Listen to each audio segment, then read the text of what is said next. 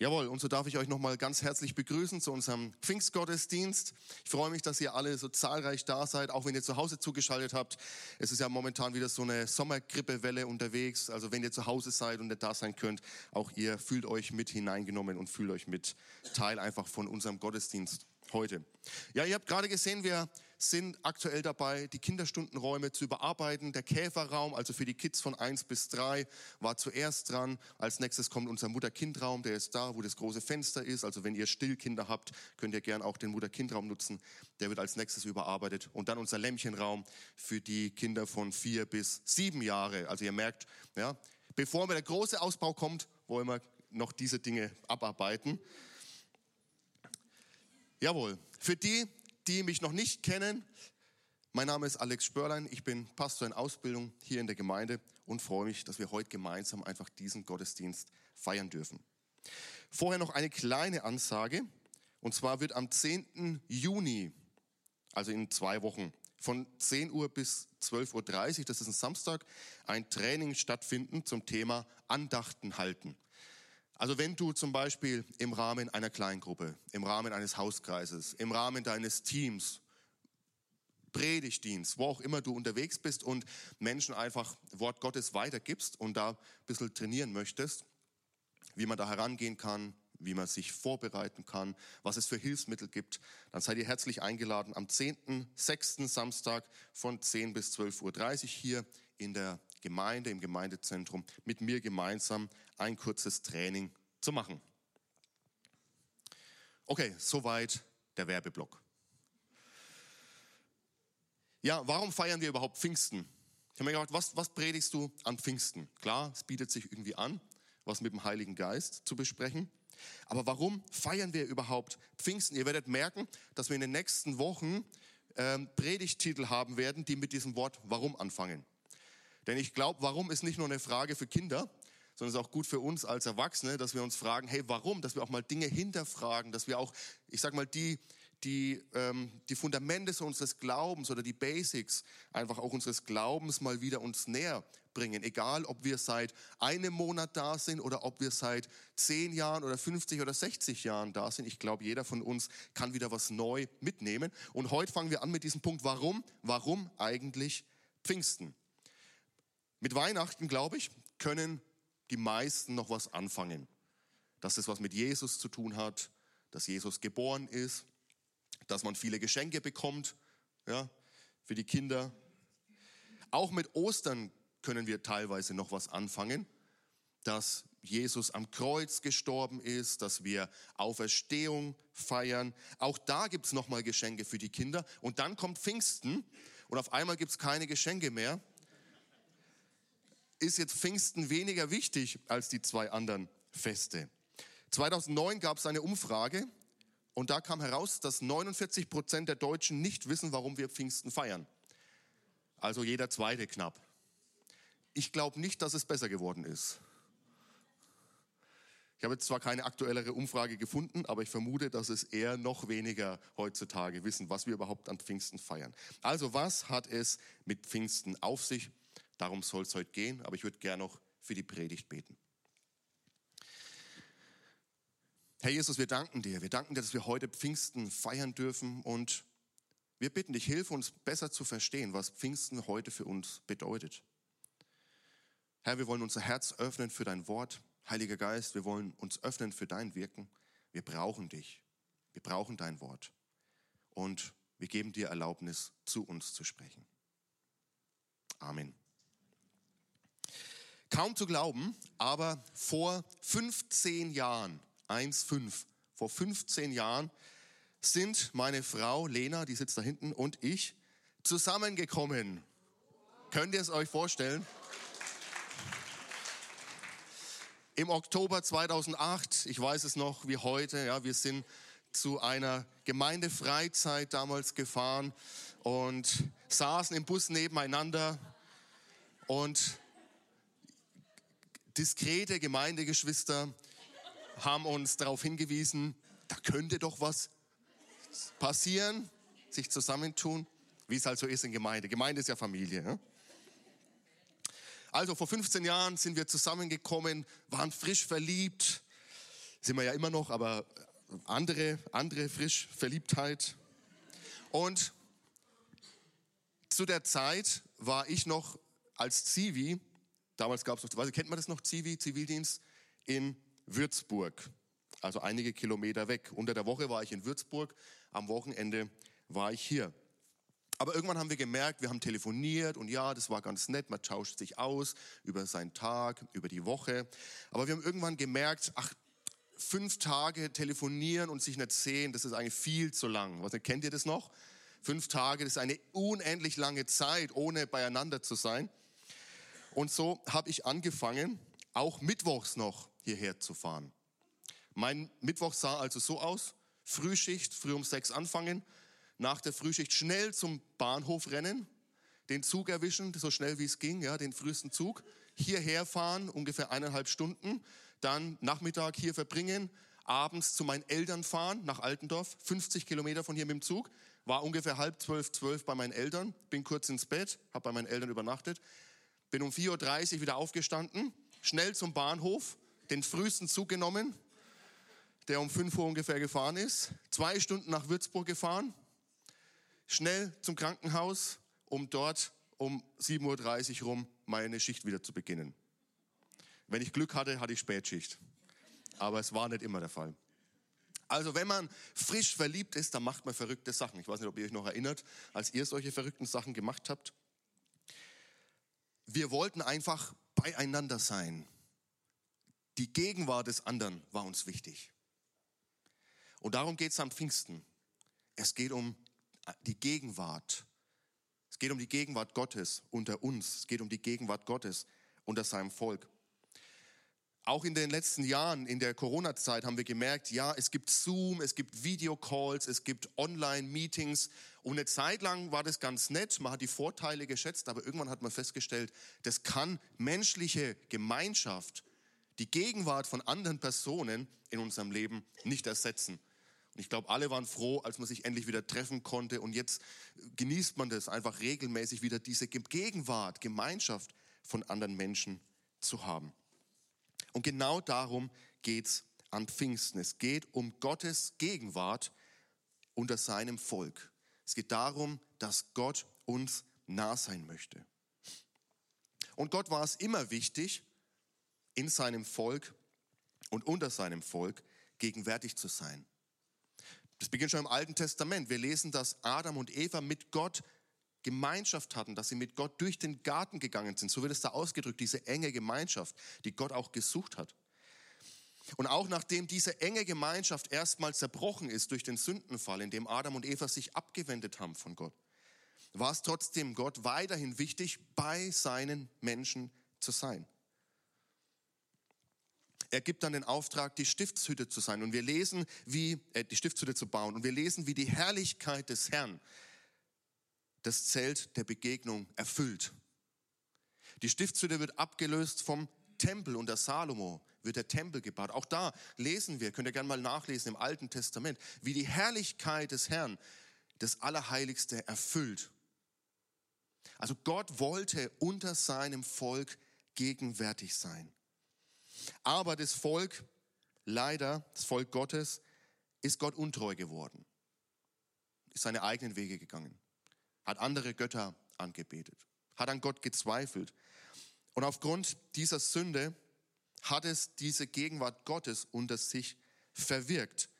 Und es wird sichtbar darin, dass Jerusalem, die Stadt eingenommen wird und dass der Tempel zerstört wird, als ein Zeichen dafür, dass die Gegenwart Gottes unter seinem Volk gewichen ist. Und auch wenn der Tempel dann wieder aufgebaut wurde, einige Jahrzehnte später, diese Herrlichkeit ist nie mehr auf den zweiten Tempel gekommen. Die den ersten Tempel noch erlebt hatten, die haben sich gefragt, was ist denn da los? Könnt ihr euch noch erinnern an diesen ersten Tempel und diese Herrlichkeit? Das ist doch nicht mehr dasselbe. Irgendwas ist passiert. Sie haben gespürt, hey, Gottes Gegenwart, irgendwas fehlt hier. Aber durch die Propheten wird immer wieder verheißen, Leute, diese Gegenwart Gottes, sie wird wieder kommen. Er will wieder unter euch wohnen. Und das ist der Kern der prophetischen Hoffnung. Das ist der Kern der Prophetie, dass sie zu sagen, auch wenn sie Gericht sprechen, aktuell verhaltet ihr euch falsch und das wird Konsequenzen haben. Aber eigentlich in allen prophetischen Büchern gibt es einen Ausblick nach vorne. Es wird wieder eine andere Zeit kommen. Es wird wieder eine Zeit kommen, wo Gott in eurer Mitte wohnen wird. Und nicht nur das, nicht nur unter seinem Volk, Volk Israel, sondern auch die Heidenvölker werden in seine Gegenwart treten dürfen. Auch die Heidenvölker werden, heißt es bei den Propheten, eingeladen sein, in seine Gegenwart zu kommen. Dann lesen wir mal zum Beispiel im Jesaja. Jesaja Kapitel 2, die Verse 2 bis 3. Da heißt es, am Ende der Zeit wird der Berg, auf dem der Tempel des Herrn steht, und es ist immer ein Zeichen, ein Ausdruck für die Gegenwart Gottes, alle anderen Berge und Hügel weit überragen. Menschen aller Nationen, und das ist das Besondere hier, nicht nur Menschen aus dem Volk Israel, sondern Menschen aller Nationen, das sind wir, strömen dann herbei. Viele Völker ziehen los und rufen einander zu, kommt, wir wollen auf den Berg des Herrn steigen, zum Tempel des Gottes Israels. Dort wird er uns seinen Weg zeigen und wir werden lernen, so zu leben, wie er es will. Denn vom Berg Zion aus wird der Herr seine Weisungen geben. Dort in Jerusalem wird er der Welt seinen Willen verkünden. Also auf einmal sind auch wir mit hineingenommen, wir als nicht zum Volk Israel gehören, wir als sogenannte Heiden, ja, werden eingeladen aus den Nationen auch Teil seiner Gegenwart zu sein. Das konnten sich die Juden erstmal gar nicht vorstellen, dass auf einmal auch alle Nationen eingeladen werden.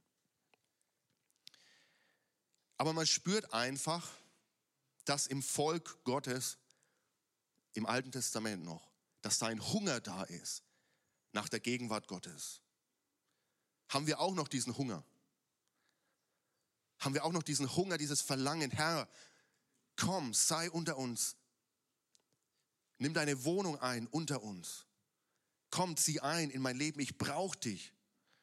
Haben wir noch diesen Hunger nach seiner Gegenwart? Haben wir diese Sehnsucht nach ihm? Und dann kommt das Neue Testament. Wir lesen von Jesus in den Evangelien. Wir lesen, dass Jesus sich offenbart als der Sohn Gottes. Wir lesen, dass er sich offenbart als der Messias, auf den das Volk so lange gewartet hat. Aber was viele nicht erwartet haben, das war, dass Jesus nicht nur in Anführungsstrichen der Messias war, sondern dass er sogar Gott selbst war. Das heißt, in Jesus war er Gott und war er Mensch. In Jesus war Gott wieder in seinem Volk gegenwärtig. Im Johannesevangelium, Johannes Kapitel 2, Vers 14, da wird es so ausgedrückt, das Wort wurde Mensch und lebte unter uns. Aus dem Urtext kann man auch lesen, und hat sein Zelt aufgeschlagen unter uns. Das ja, rekurriert oder das spielt an auf diese Stiftshütte auf die, das Allerheiligste. Also er hat, er zeltet unter uns, seine Gegenwart ist wieder unter uns. Wir selbst haben seine göttliche Herrlichkeit gesehen. Eine Herrlichkeit, wie sie Gott nur seinem einzigen Sohn gibt.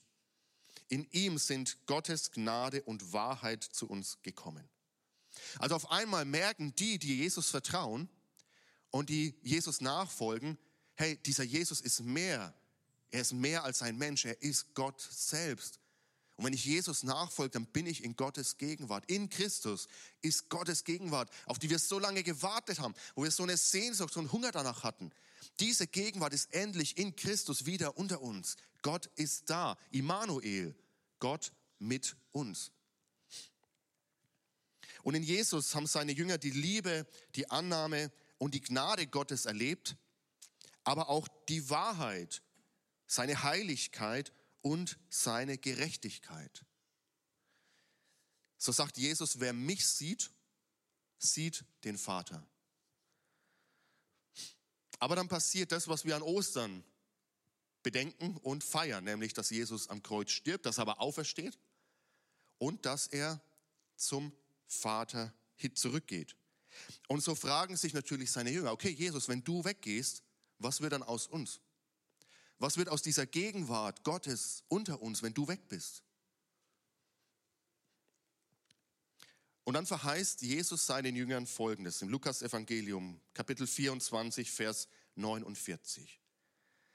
Er sagt, ich werde euch nicht allein lassen, sondern ich werde den Heiligen Geist zu euch herabsenden, den mein Vater euch versprochen hat. Bleibt hier in Jerusalem, bis ihr diese Kraft von oben empfangen habt. Jesus macht also deutlich, okay, ich lasse euch nicht zurück. Ich lasse euch nicht als Weisen zurück, sondern ich sende euch den Heiligen Geist. Und auch da, was die Jünger noch nicht verstanden haben, ist, dass durch den Heiligen Geist wieder Gottes Gegenwart unter ihnen sein wird. So wie es in Christus unter ihnen war. In diesem Vers sehen wir auch ganz toll einen Hinweis auf die Trinität, auf die Dreieinigkeit Gottes, dass Vater, Sohn und der Geist Gott sind. Und in diesem Erwarten, Jesus hat ja gesagt, wartet in Jerusalem bis. Und ich habe vor ein paar Wochen eine Predigt gepredigt über das Thema Warten und wie schwer das manchmal ist zu warten. Ich weiß nicht, worauf du gerade wartest, auf welches Wunder vielleicht, auf welches Eingreifen du in deinem Leben wartest. Aber die Jünger entscheiden sich, ja, wir bleiben hier und wir warten auf die Verheißung, auf die Erfüllung von Jesu Versprechen. Und jetzt auf einmal sind wir an Pfingsten angekommen. Warum habe ich diese lange Vorrede gemacht? Damit wir verstehen, was es bedeutet, dass der Heilige Geist gekommen ist. Denn als der Heilige Geist kommt, kommt Gottes Gegenwart wieder neu unter sein Volk. Und so lesen wir in der Apostelgeschichte 2 die Verse 1 bis 4, also das Pfingstereignis. Und da heißt es, zum Beginn des jüdischen Pfingstfestes waren alle, die zu Jesus gehörten, wieder beieinander. Plötzlich kam vom Himmel her ein Brausen wie von einem gewaltigen Sturm und erfüllte das ganze Haus, in dem sie sich versammelt hatten. Zugleich sahen sie etwas wie züngelndes Feuer, das sich auf jedem einzelnen von ihnen niederließ. So wurden sie alle mit dem Heiligen Geist erfüllt und fingen an, in fremden Sprachen zu reden. Jeder so, wie der Geist es ihm eingab. Die Jünger erleben also, dass sich das Versprechen von Jesus, den Geist Gottes zu schicken, dass sich das wirklich erfüllt. Und sie erleben es auf eine Art und Weise, wie sie es gar nicht erwartet hätten, wie sich das offenbart und wie sich das zeigt. Und gerade die Menschen rum, ja, das, die Stadt Jerusalem war voll aufgrund des Pfingstfestes. Das heißt, es waren viele Juden aus unterschiedlichen Regionen da, mit unterschiedlichen sprachlichen Hintergründen auch. Und auf einmal hören sie, wie die Nachfolger von Jesus, die vom Geist Gottes erfüllt werden, wie sie Gottes gute Taten preisen, und zwar jeweils in ihrer Sprache aus der Region, aus der sie kommen. Und sie können es gar nicht einordnen, was hier gerade passiert. Und sie fragen sich, hey Leute, die müssen doch betrunken sein.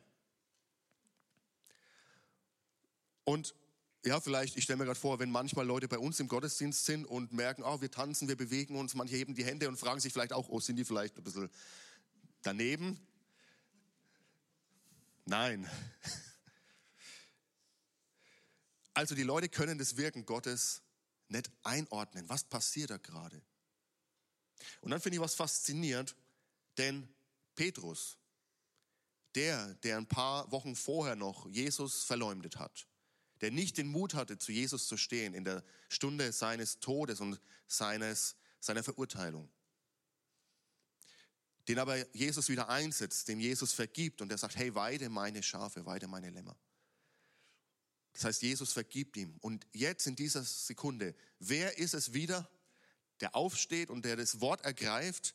Das ist genau Petrus, der schon unter den Jüngern immer der Vorlaute war, der aber auf einmal so klein war mit Hut. Aber durch die Kraft des Heiligen Geistes steht er in diesem Moment auf und sagt, Leute, die sind nicht betrunken, sondern das passiert. Und erinnert sich durch den Heiligen Geist an etwas, was im Propheten Joel prophezeit und verheißen wurde. Und da heißt es im Joel Kapitel 3, wenn dies geschehen ist, will ich, der Herr, alle Menschen mit meinem Geist erfüllen. Eure Söhne und Töchter werden aus göttlicher Eingebung reden. Die alten Männer werden bedeutungsvolle Träume haben und die jungen Männer Visionen. Ja, sogar euren Sklaven und Sklavinnen will ich in jenen Tagen meinen Geist geben. Also nicht nur hier wiederum ja, wird der Geist Gottes auf das Volk Israel fallen, sondern hier ist wieder auf alle Menschen, in Klammern, die meinen Namen anrufen, das werden wir gleich noch lesen, wird mein Geist fallen. Und nicht nur auf die Könige und auf besondere Menschen, denn im Alten Testament lesen wir auch öfters davon, dass der Geist Gottes auf jemanden fällt, jemanden erfüllt. Aber das waren in der Regel Einzelpersonen. Es war zum Beispiel König, König Saul, König David, lesen wir, dass sie vom Geist Gottes erfüllt werden. Propheten zum Beispiel, durch die Gott gewirkt hat. Aber auf einmal sind es nicht mehr besondere, also ausgewählte Leute, sondern hier heißt es, auf alle Menschen wird der Geist Gottes fallen. Und auch nicht nur auf die irgendwie Söhne und Töchter, auf die Auserwählten, sondern sogar auf eure Sklaven und Sklavinnen will ich meinen Geist geben. Weil dann hast du auch manchmal das Gefühl, weiß nicht, Gott kann doch mich nicht gebrauchen. Mit meiner Biografie, mit dem, was in meinem Leben los war, mit dem, wie ich bin.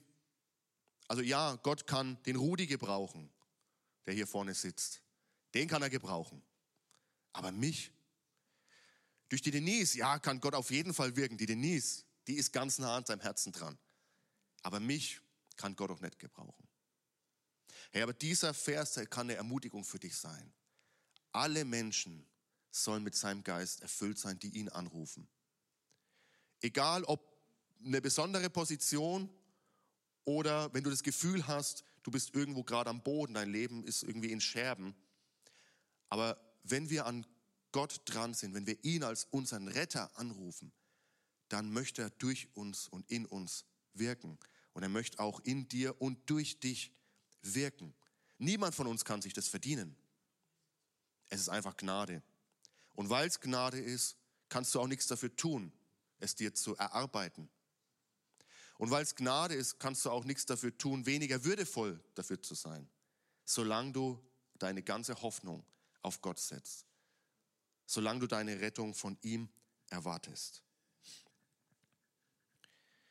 In Vers 3 geht es weiter. Am Himmel und auf der Erde werdet ihr Wunderzeichen sehen. Blut, Feuer und dichten Rauch.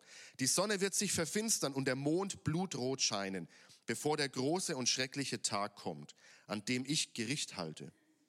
Wer dann meinen Namen anruft, wird gerettet werden. Und diese Botschaft gilt heute noch genauso. Wer meinen Namen anruft, wird gerettet werden. Und wenn du das Gefühl hast, du bist heute hier und du weißt nicht, wie du zu Gott stehst, ob du gerettet bist, dann möchte ich dich ermutigen, egal ob hier vor Ort oder online zugeschaltet.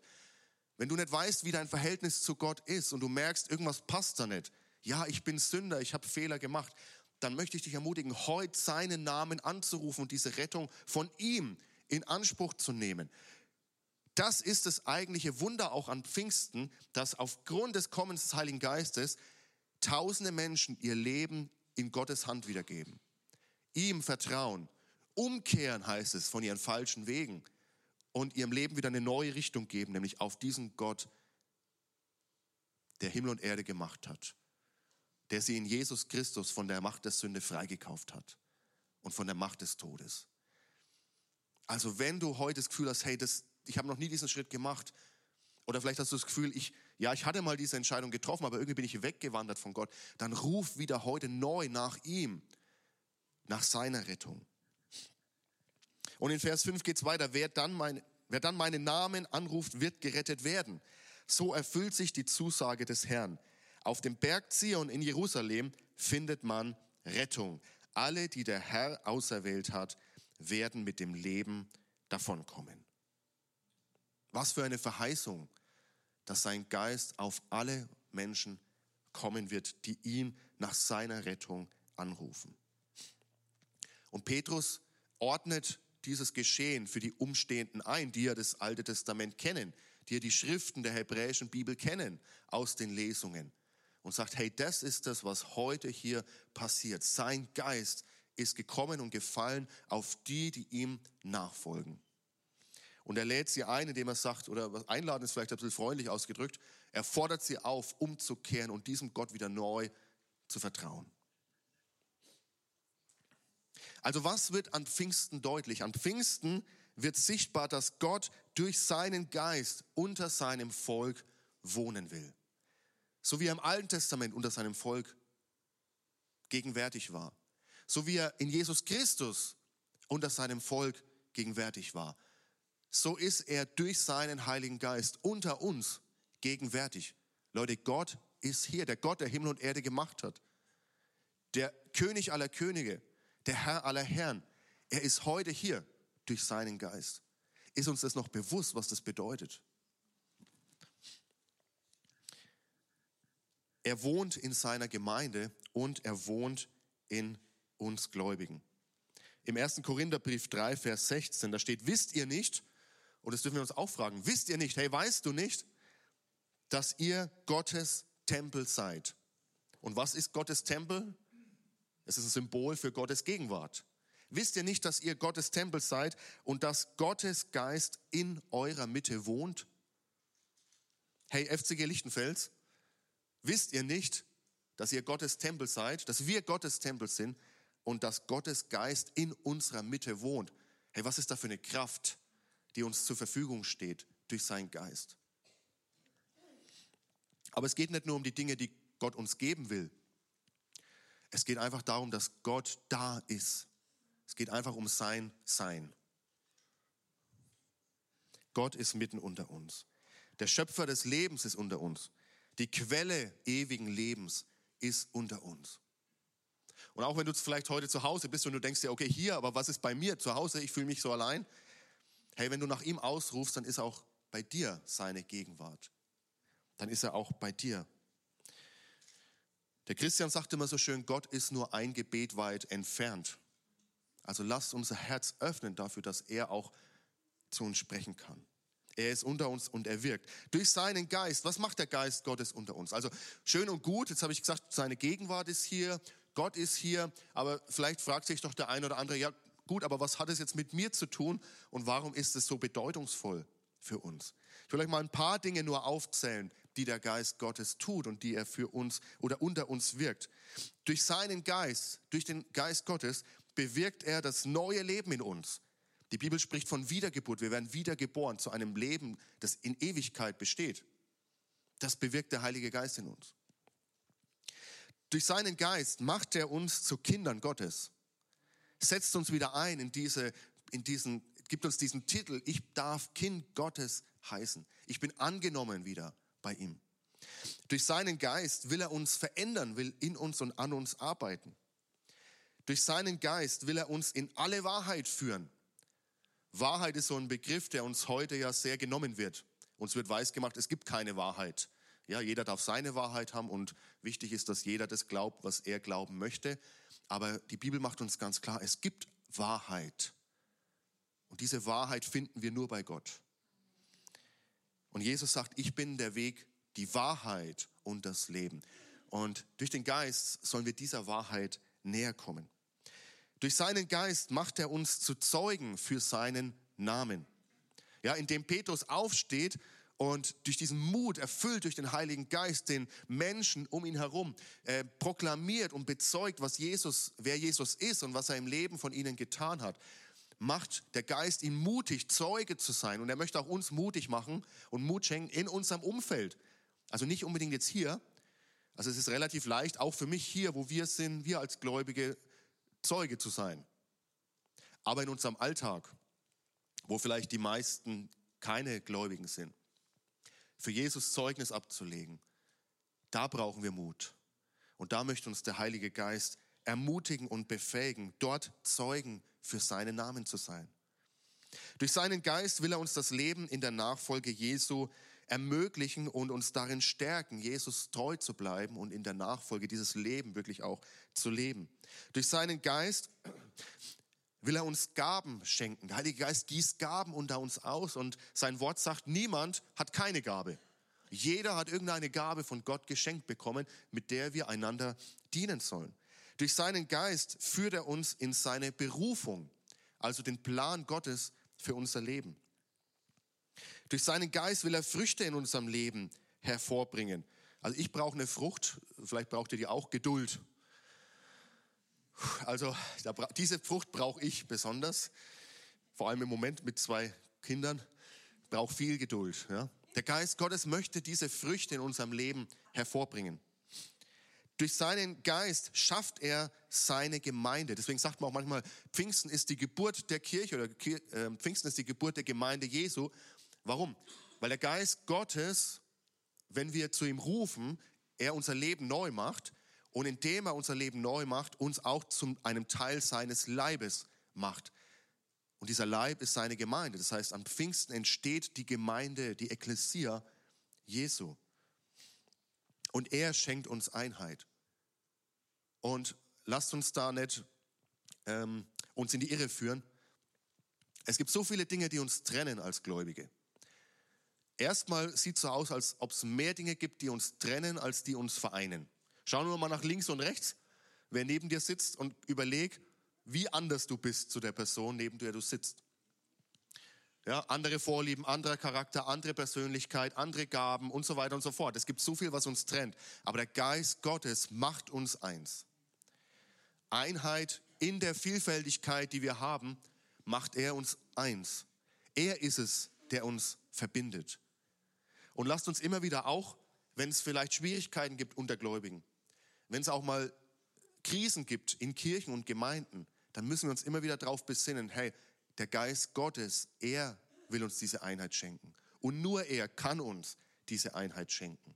Nur wenn wir uns ihm unterordnen, uns von ihm verändern lassen, kann Kirche funktionieren und Gemeinde funktionieren. Durch seinen Geist macht er uns zu Gliedern seines Leibes, macht uns zu Brüdern und Schwestern in Christus. Und zuletzt durch seinen Geist schenkt er uns einen Vorgeschmack auf die Ewigkeit, auf die Vollendung in Gottes Reich.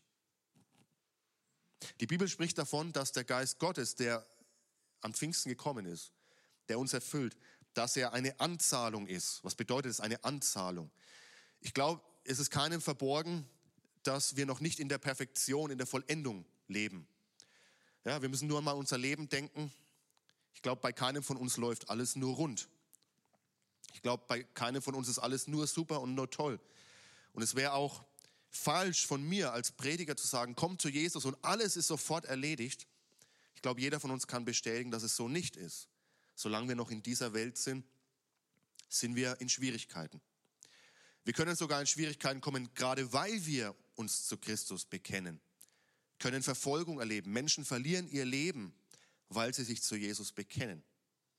Aber die Bibel sagt, der Geist Gottes, er ist eine Anzahlung, quasi eine Vorauszahlung, ein Vorgeschmack auf das, was wir später in der Vollendung bei Gott, wenn sein Reich hundertprozentig hergestellt ist und sein Reich gekommen ist, was wir dort erleben werden. Und es darf uns auch da trösten, wo wir vielleicht Wünsche in unserem Herzen haben oder Sehnsucht nach Veränderung, die wir noch nicht sehen. Vielleicht eine Heilung, auf die du so lange hoffst, aber die du noch nicht erlebt hast. Vielleicht eine Veränderung in deiner Familie oder an deiner Persönlichkeit, in deiner Ehe, die du noch nicht erlebt hast, wo du das Gefühl hast, ach Mensch, warum geht da nichts voran? Wir sind noch nicht in der Vollendung da. Aber der Heilige Geist möchte uns jetzt die Kraft schenken, durchzuhalten und auf das Ziel zu gucken unseres Lebens, nämlich ins Reich Gottes einzugehen. Ich lese jetzt mal einen längeren Abschnitt aus Hesekiel, Kapitel 47, die Verse 1 bis 12. Wenn ihr wollt, könnt ihr auch einfach mal die Augen zumachen, weil es ein längeres Stück ist. Vielleicht ist es leichter zu folgen. Hesekiel ist, glaube ich, ein Buch, was man so nicht so aufschlägt, wenn man in so einer täglichen Bibel lese. Auch was lese ich heute zur Ermutigung, lese ich Hesekiel. Aber lest das gerne mal durch. Es ist ein längeres Buch, längeres Prophetenbuch.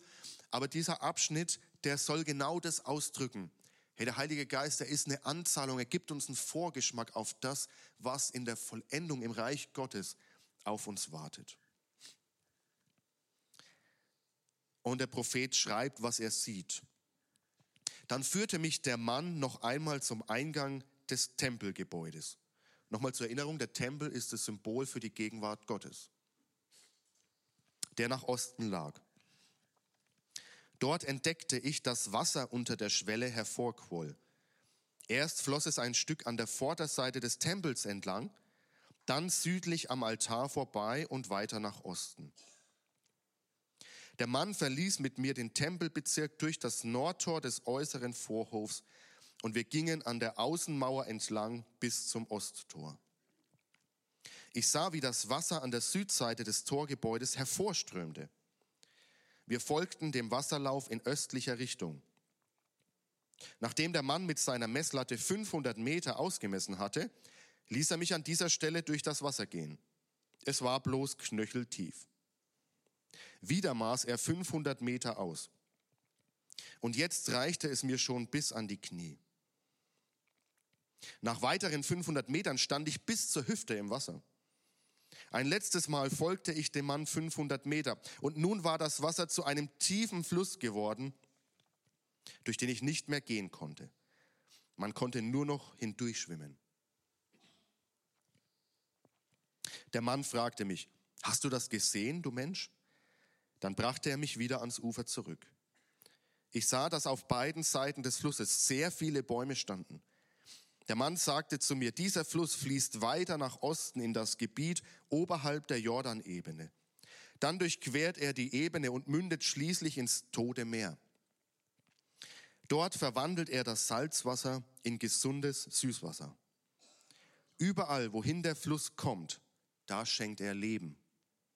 Ja, durch ihn wird das Wasser des toten Meeres gesund, so dass es darin von Tieren wimmelt. Am Ufer des Meeres leben dann Fischer. Von En-Gedi bis En-Eglaim breiten sich ihre Netze zum Trockenen aus. Fische aller Art wird es wieder dort geben, so zahlreich wie im Mittelmeer. Nur in den Sümpfen und Teichen rund um das Tote Meer wird kein Süßwasser sein. Aus ihnen soll man auch in Zukunft Salz gewinnen können. An beiden Ufern des Flusses wachsen alle Arten von Obstbäumen. Ihre Blätter verwelken nie und sie tragen immerfort reiche Frucht. Denn der Fluss, der ihren Wurzeln Wasser gibt, kommt aus dem Heiligtum. Monat für Monat bringen sie neue, wohlschmeckende Früchte hervor und ihre Blätter dienen den Menschen als Heilmittel. Der Prophet Hesekiel sieht hier einen Fluss, der aus der Gegenwart Gottes kommt. Und er sieht, wie dieser Fluss immer tiefer wird. Aber es beginnt knöcheltief. Und dann geht es immer tiefer bis zur Hüfte, bis er gar nicht mehr stehen kann, sondern in diesem Fluss schwimmen muss.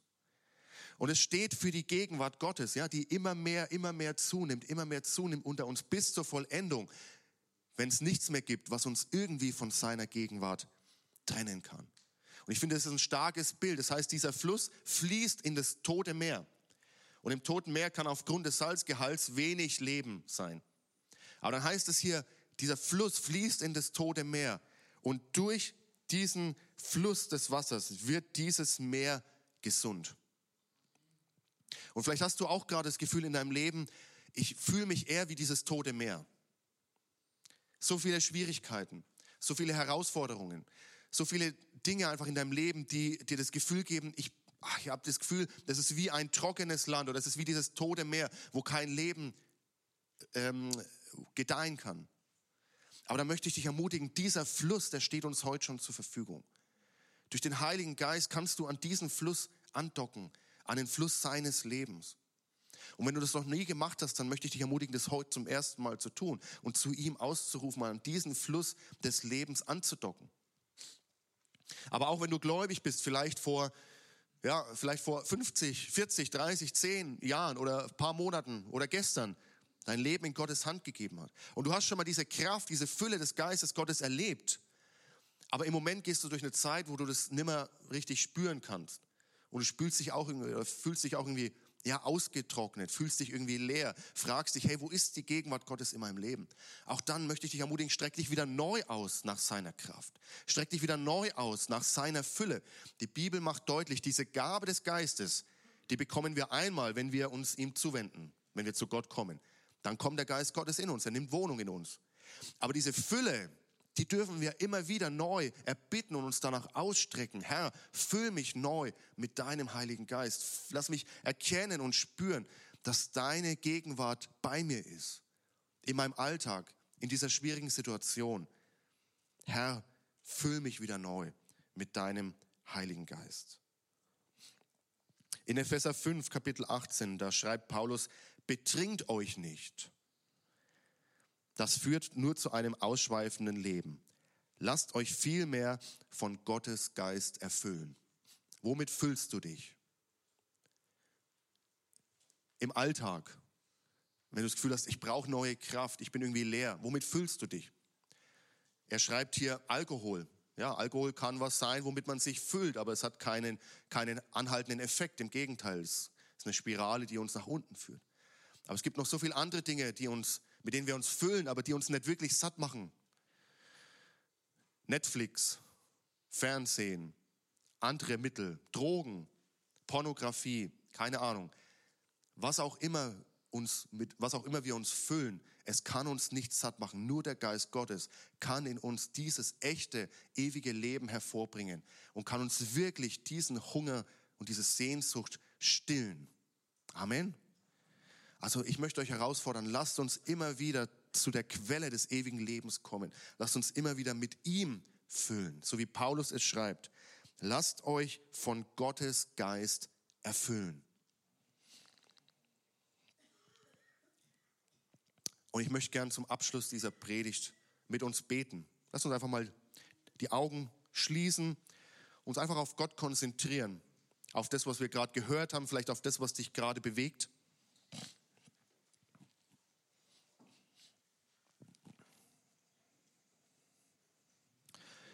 Und lass uns einen kurzen Moment nehmen, wo du einfach vor Gott das bewegen kannst, was in dir gerade angesprochen wurde. Du darfst mit Gott sprechen.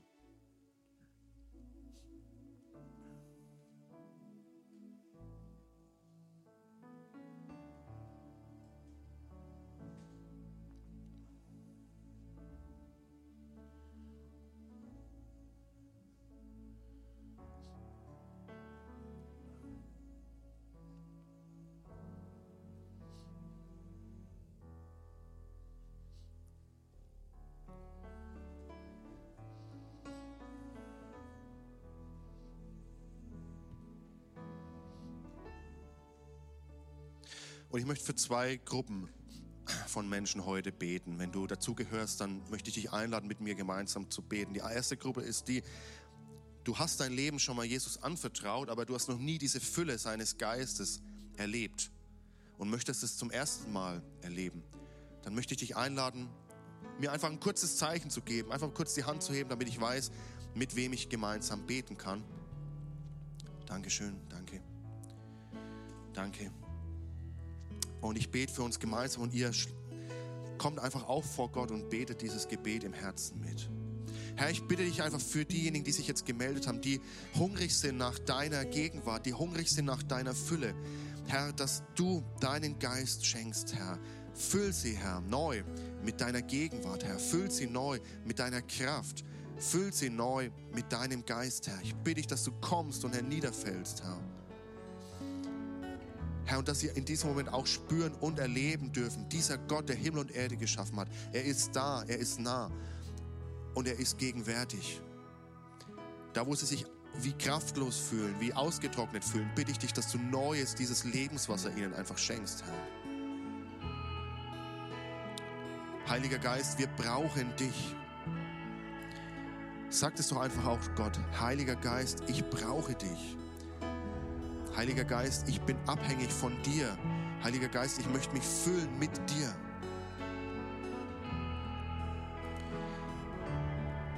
Und ich möchte für eine zweite Gruppe beten, aber vielleicht habt ihr euch schon mitgemeldet in diesem Moment. Vielleicht habt ihr schon mal diese Fülle des Geistes erlebt und ihr habt gemerkt, wow, da war irgendwie eine Kraft, eine Power in meinem Leben da. Aber das ist ein paar Wochen her, das ist ein paar Monate, ein paar Jahre her. Und im Moment gehe ich einfach durch so eine Situation in meinem Leben und ich fühle mich wie kraftlos. Ich vermisse diese Fülle, die ich schon mal gekannt habe. Aber ich möchte mich wieder neu ausstrecken nach dieser Fülle des Geistes in meinem Leben. Auch dann bitte ich dich, einfach kurz die Hand zu heben, um mir zu zeigen, mit wem ich gemeinsam beten kann. Dankeschön. Danke. Dankeschön. Lass uns gemeinsam vor Gott kommen. Herr, ich danke dir für so viele Hände, für so viel Hunger und Sehnsucht nach dir. Herr, und ich bitte dich, Herr, dass auch da, das, was wir schon mal erlebt haben, Herr, die Fülle, Herr, die, dass die schon mal da war, dass du die wieder neu schenkst, Herr. Ich danke dir, Geist Gottes, dass wir uns, wie es dein Wort sagt, immer wieder neu danach ausstrecken dürfen, dass wir uns immer wieder neu füllen lassen dürfen von dir. Und da, wo wir falsche Dinge in unserem Herzen gelagert haben, wo wir unser Herz mit falschen Dingen gefüllt haben, da wollen wir Buße tun und wollen umkehren und wollen wieder uns neu füllen lassen von dir, Herr. Füll unser Herz, füll unser Leben wieder neu, Herr. Wir wollen wieder neu diese Kraft deines Geistes. Wir wollen auch wieder neu diesen Mut, einfach im Alltag Zeuge für dich zu sein, Herr. Heiliger Geist, fülle wieder neu. Und die letzte Gruppe, die ich ermutigen möchte, wie ich es in meiner Predigt schon getan habe, ist die, das größte Wunder an Pfingsten war, dass Menschen aufgrund des Geistes Gottes umgekehrt sind. Und vielleicht ist es für dich dran, dein Leben neu auszurichten. Vielleicht bist du von Gott weggelaufen. Vielleicht hast du noch nie bewusst eine Entscheidung getroffen für Jesus Christus und hast dein Leben in seine Hand gegeben. Hast ihn angenommen als deinen Herrn und als deinen Erlöser. Dann möchte ich dich ermutigen, ob hier oder auch zu Hause, kehre um und gib dein Leben wieder neu in Gottes Hand. Tu Buße, indem du sagst, ja Herr, ich bin Sünder, ich bin weggelaufen, ich habe mein eigenes Ding gedreht, so als würde ich dich nicht brauchen. Aber ich spüre gerade, ich brauche dich. Ich brauche diese Fülle, ich brauche dieses Leben, was nur Gott mir geben kann. Dann, dann ermutige ich dich jetzt vor Gott zu kommen und einfach mit ihm zu sprechen und ihm einfach das auszudrücken, was dir auf dem Herzen ist.